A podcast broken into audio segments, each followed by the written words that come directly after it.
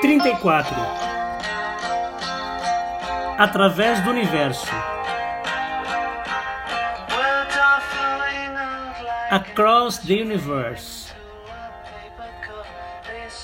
4 de 2 de 1968 Indicação de José Hortolã. Albert Einstein disse que o tempo é relativo e depende da localização do observador no espaço. E ainda seguindo e segundo Einstein, em sua teoria da relatividade, é possível voltar ao passado. Se viajarmos a uma velocidade superior à velocidade da luz. A imagem enviada, enviada pelo telescópio Hubble, mostra a nossa galáxia. E um desses pontinhos minúsculo é o sistema solar, onde a Terra e os demais planetas estão. Se fosse possível viajar a velocidade muito superior à da luz, através do universo, across the universe, quem sabe cair no planeta Terra e compor a canção com John Lennon. A análise de todos os dados coletados durante 20 anos pelo telescópio Hubble teve o objetivo de resolver o mistério de por quantas galáxias é formado o universo. Um levantamento feito com dados recolhidos durante duas décadas pelo telescópio Hubble revelou que o universo abriga 2 trilhões de galáxias, 10 vezes mais do que os astrônomos acreditavam. Fonte Revista Veja Ciências.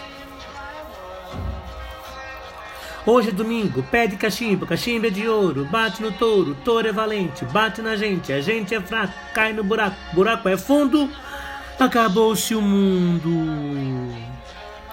Todo domingo eram cantados esses versos que, na verdade, são mais uma declaração do que um canto eram cantados ou declamados de forma incorreta. Pelo menos o primeiro verso, onde o verbo era trocado por um substantivo. Pé de cachimbo por pé de cachimbo. A professora de língua portuguesa que corrigiu e ensinou, mas 4 de 2 de 1968 é um dia especial porque é domingo e pedir cachimbo significa desfrutar o dia, descansar, relaxar. É domingo. O nada para fazer, curtir. E o nada para fazer começa bem cedinho no domingo. Primeiro fazer o café e levar para o pai e a mãe na cama. Tudo isso por volta de seis e meia da manhã. Logo depois de se levantar, procurar a melhor roupa. Assim, ficar pronto para sair de casa e ir para a missa das oito.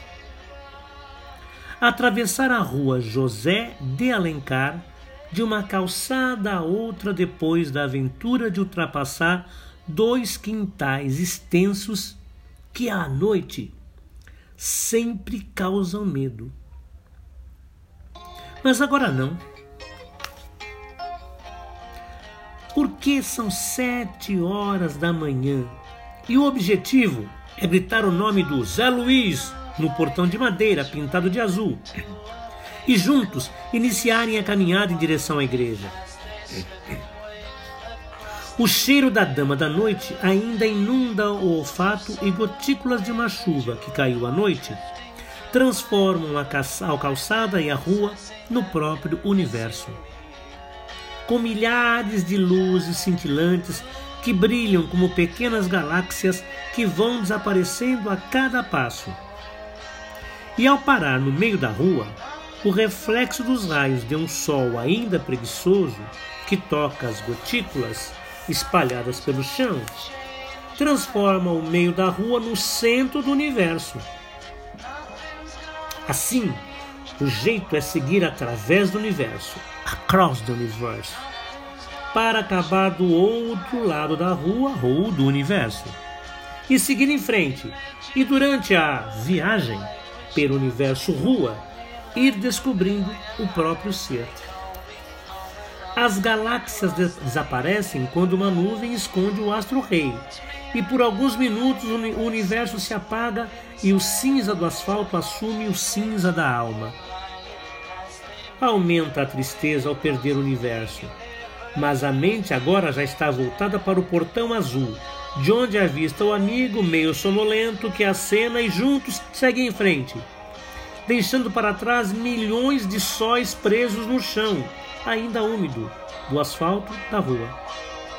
Esses sóis, na verdade, são o reflexo do astro-rei que transforma cada ínfima gotícula de água espalhada pelo chão em minúsculas estrelas de um universo em miniatura.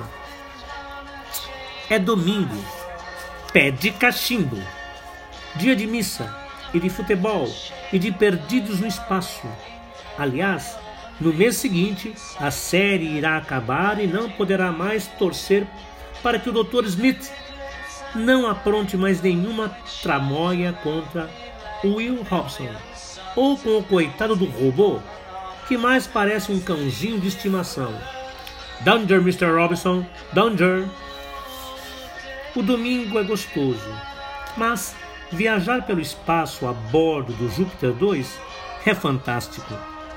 A única coisa que supera essa sensação maravilhosa de viajar pelo espaço com os personagens de Lost in Space, sem dúvida, é mergulhar no semblante maravilhoso da Marise ao entrar na igreja vendo a face iluminada dela.